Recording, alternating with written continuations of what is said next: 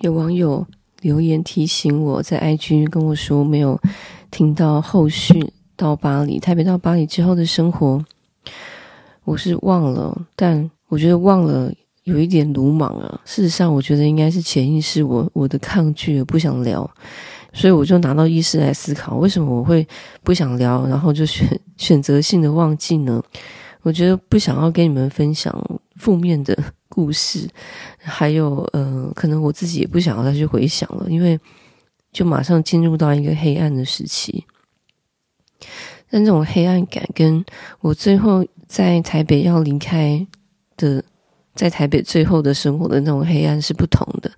台北的最后一段时间，感觉就是人生找不到方向了，觉得我好像活不到我自己期待我的样子。我的梦想清单已经列出来了，我应该要尽力去完成。所以那种黑暗感跟来到巴黎了，面对现实的那种打击、冲击、各种挫折。因为上次跟你们聊到，我不用法文就顺利租到房子嘛，多亏了房仲，他用英文跟我沟通，然后隔空跟我签约，就跨国签约，我跟两只台湾猫就踏上了。未知的旅程，住在一个高级的地区。我后来觉得很高级，因为我再也没有住回那一区了。我就是巴黎十六区，然后那一区呢，就是富白人区。我觉得大家如果没有住那一区的话，那就是传说中的富白人区。可是因为我住过那一区，我真的觉得那一区的人是真真的就是有一种富人感。为什么呢？因为我的存在哦，对有一些比较年长的人，可能就觉得是个眼中钉吧。因为我是我就是个有色人种啊。如果你是土生土长的台湾人，然后并且住在大城市的话，我想你应该不会有这种体验的。就是你不会觉得我自己是有色人种这件事情。我觉得也是在不会讲法文的情况下，马上住到十六区，我就有这种冲击感，觉得自己好像很没文化这样子。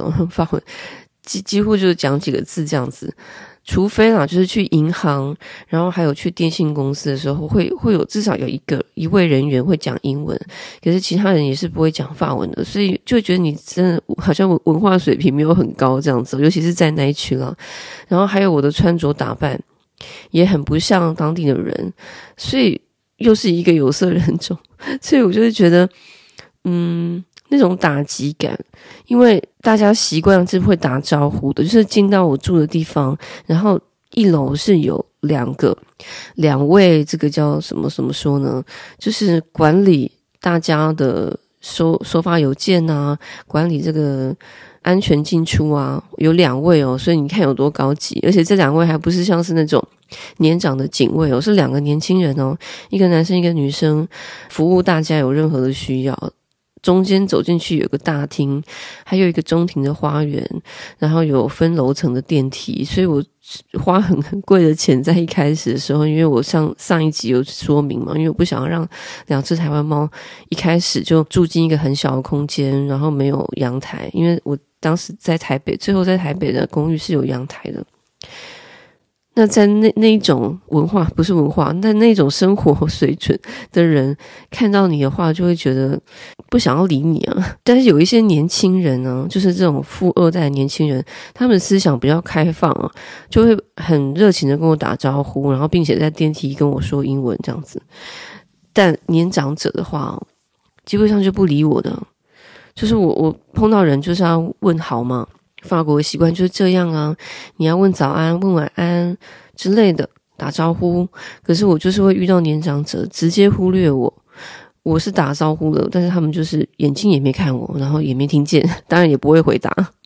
所以就这样这样子的回家的状态，就是早上就要去上课嘛，然后下课回家，就这样子住在这一区，我住了九个月。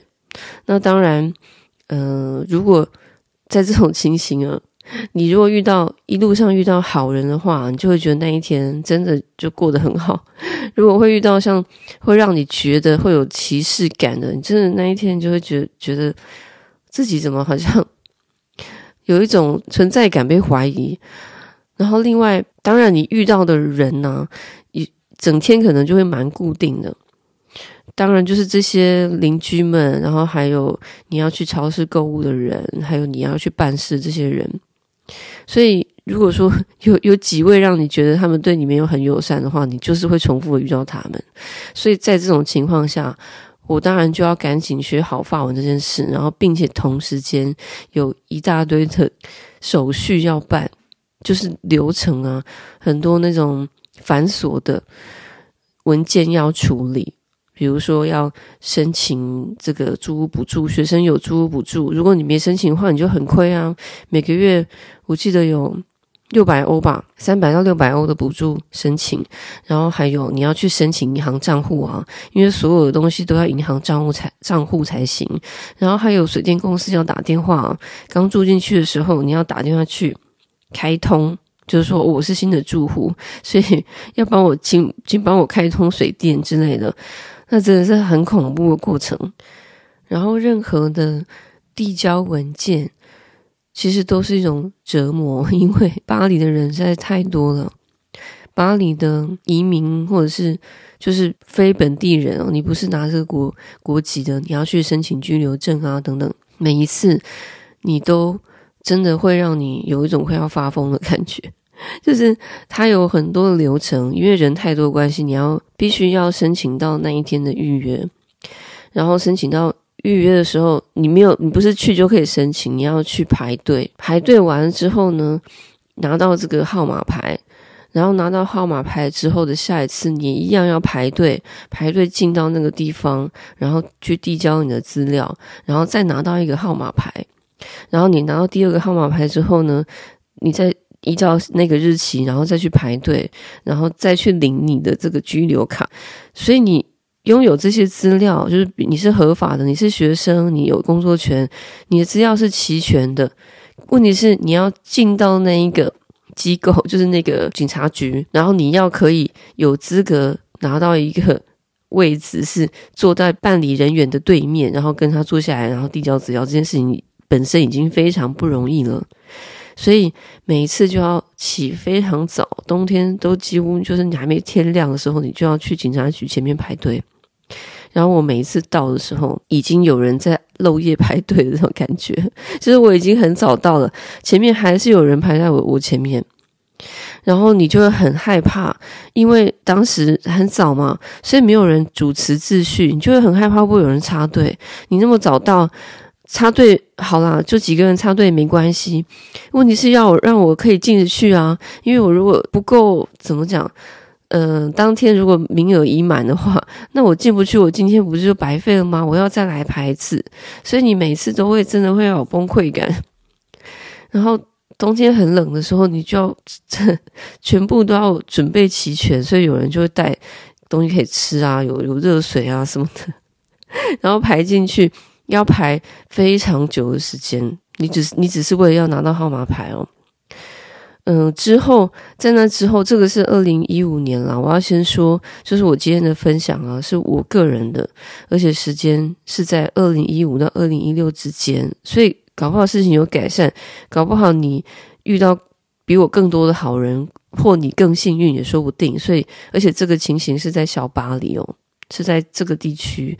并不是在其他的法国其他地区是不一样的，因为我到了南法之后啊，我的这个警察局在尼姆，呃，申办的小姐对我就非常好，是不能 同等的来讨论的，所以要看你所在的城市在哪。那在小巴黎的话，那就这样。我觉得今天的聊天可能会变成 抱怨，抱怨分享。可是我想要给，如果你真的想要来巴黎哦，就是。法国甚至是巴黎留学的话，真的就是经历这一切。任何的打电话，我觉得你就不要想了。你如果不会讲法文，根本不可能打的，因为你打进去会有个语音，他会先讲一段法文，他会问你说什么什么的，然后你要回答一个答案。你如果回答不出来的话，那你就进不到进不了第二关，就不会有什么请按一，什么什么请按二啊，你有什么问题请按三。根本进不了这一关，你要先回答正确的问题，就是，嗯，你的你的问题是关于合约，还是关于什么的？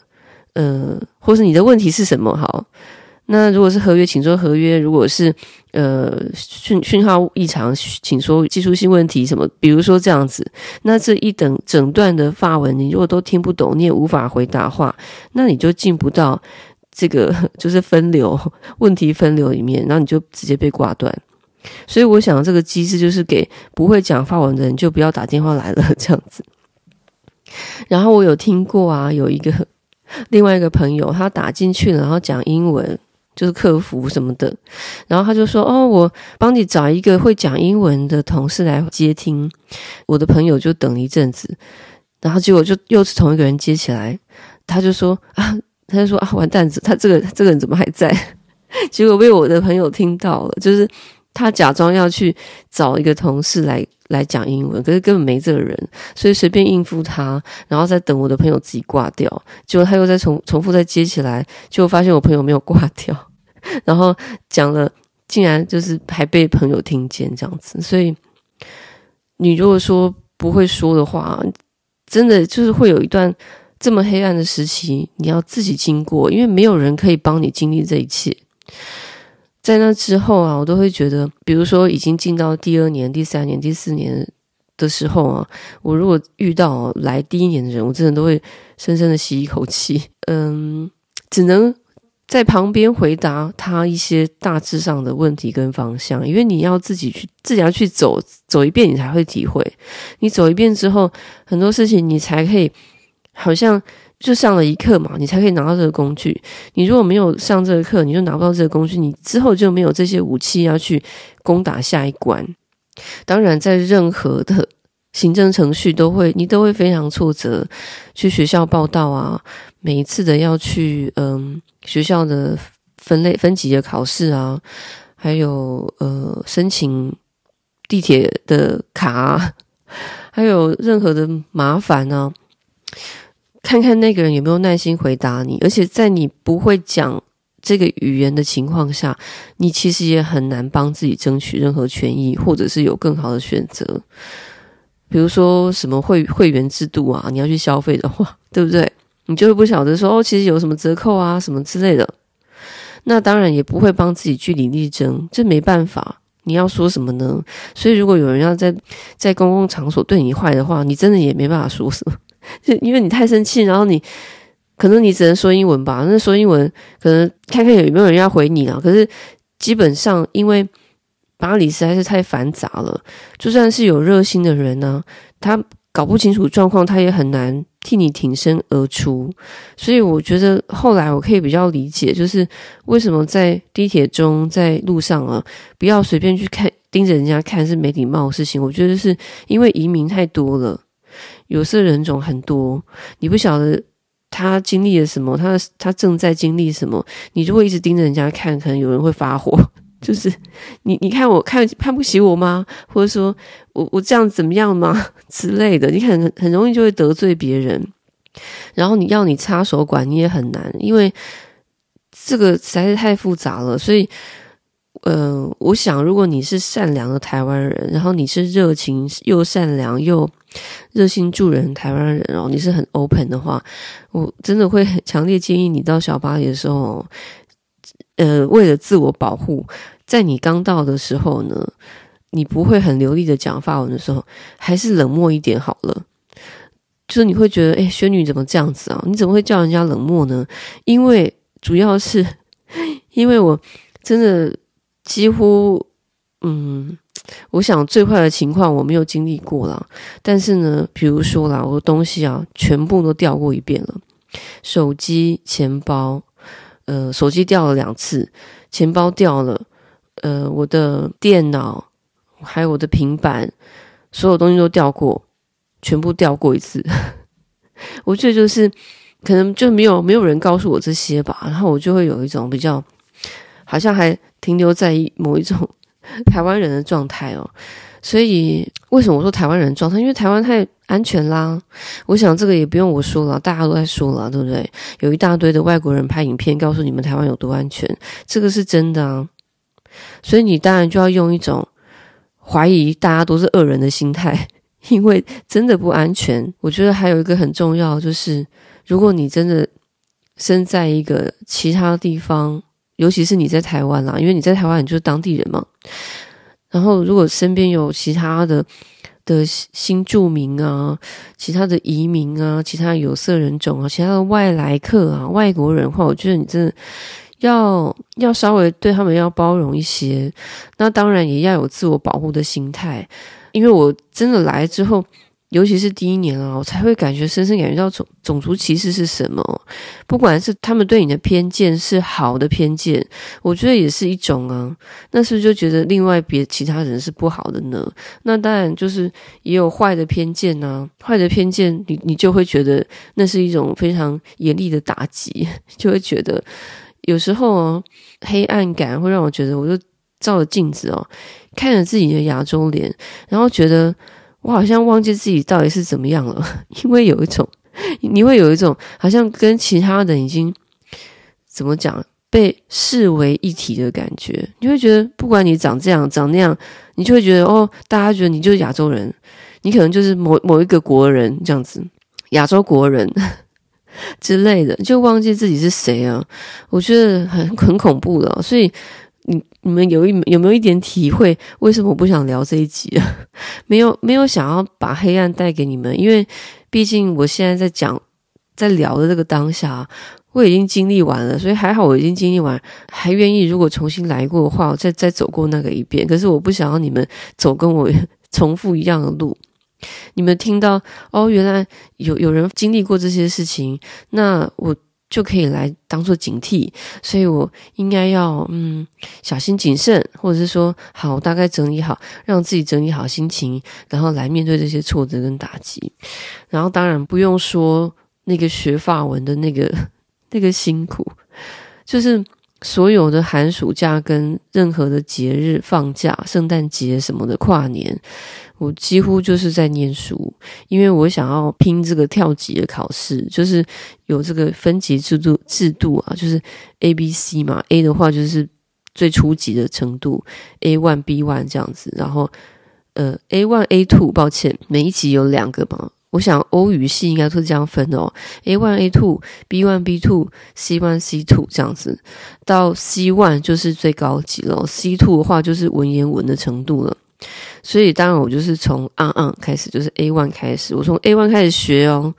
所以你们应该觉得轩女怎么疯了？你怎么那么敢呢？A one 的话就是没有没有任何程度的，嗯，有 A 零啦。A 零的话，我我听说是用英文上课，我不晓得现在怎么样了。我是在索邦学的，那我就从 A1 开始上，就是至少我会 A B C D，还有一些数字啊的话。这样子，然后可以问早安晚安，至少就是这个程度，就是啊嗯。那我想要跳过啊的，就是 A two，我不想上，直接跳到贝昂。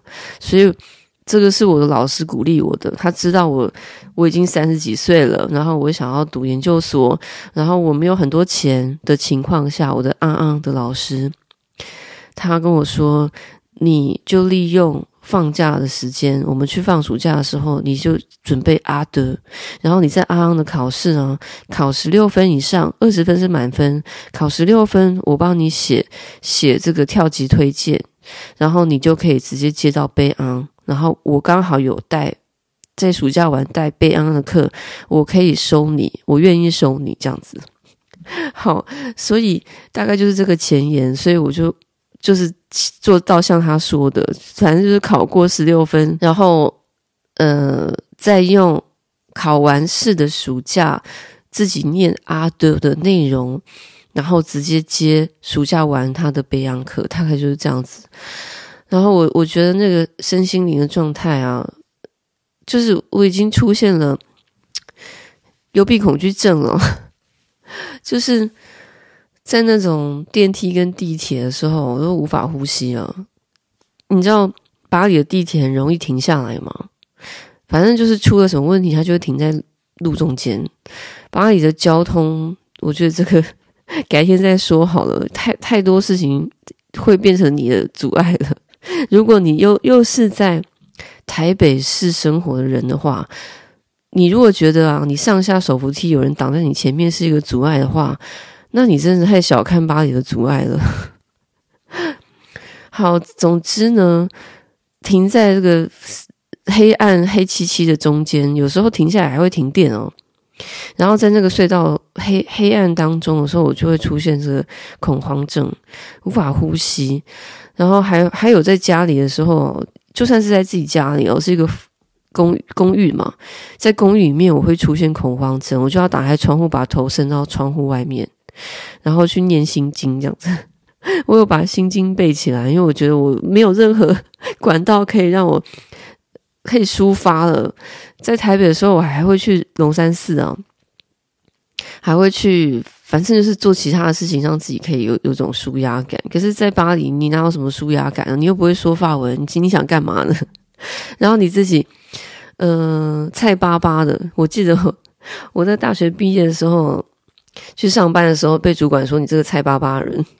所以菜巴巴的人当然就会跟在一开始就会跟其他菜巴巴的人聚在一起，就是我原学校的同学。我那时候在原学校，真的那些朋友非常的开心。可是有一些问题，就是我们的未来的规划不同。有些人来只是想要完成一个小小的梦想啊。在巴黎读读个语言学校，然后他们就要回自己的国家了。还有就是年纪很轻的他的其他人要申请的是大学，年龄差很多的关系，所以之后就会各各自纷飞。那我当时有一个好闺蜜哦，她才十八岁哦，才十八岁，她是马其顿人，一个女生，跟我真的非常要好，所以很难在一个时期你抓住一个精神上面的伙伴，然后你就可以。一直有有人陪你，一直一直走下去，你就很多时候都要自己去面对。然后当然也会有开心的啦，比如说去看看这些美丽的建筑啊，去走博物馆啊，去看展览啊，看艺术作品啊，有一些文化精神上的收获。我觉得这个当然是毋庸置疑的。所以，嗯，那个黑暗时期时期真的是五味杂陈，会让你。被你会被激发所有你根本在在台湾台北就是放空也可以过的一种状态，就激发所所有的潜能，然后要拿这些潜能去面对任何挑战，你要有很强的心脏意志力。然后还有，如果你精神上出现什么问题状况的话，你要自己想办法去 去消化解决。然后可能也会有，甚至就是跟你同国籍人也有可能会攻击你，因为他们可能也也经历过一些什么，然后生活中可能也有很多挫折，所以他们搞不好精神状况也不是很稳定之类的之类的哦。